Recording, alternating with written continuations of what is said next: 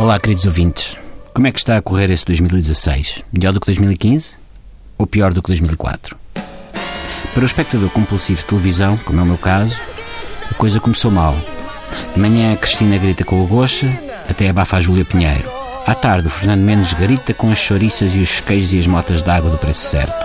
À noite apareceu aí uma série policial nova chamada Debates das Presidenciais.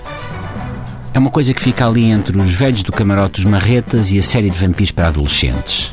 Ou entre o CSI Miami para descobrir quem fez o quê e o documentário sobre as consequências do desastre de Chernobyl no ADN dos ursídeos.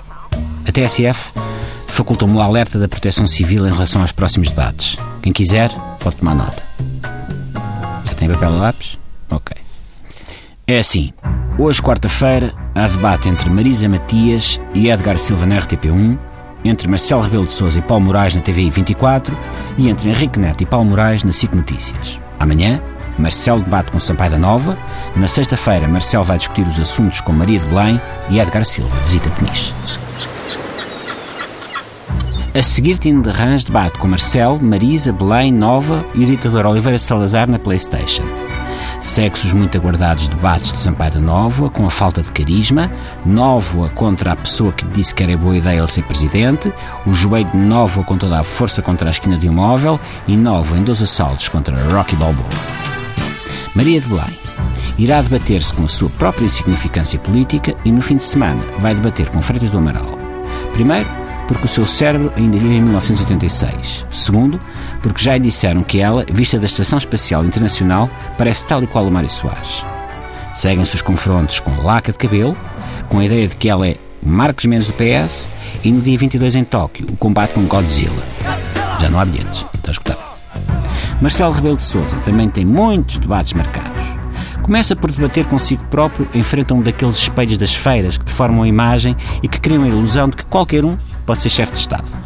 A seguir, o Marcelo de 2016, que critica a austeridade e defende os desfavorecidos, vai debater com o Marcelo dos últimos cinco anos, que apoiou o governo de Passos Coelho e Paulo Portas.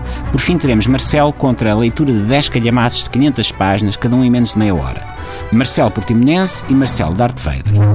Marisa Matias. Marisa Matias também é uma candidata que grama a brava debater. Marisa tem estado a debater-se com a ideia que corre na opinião pública de que ela é a terceira das três gêmeas Mortágua.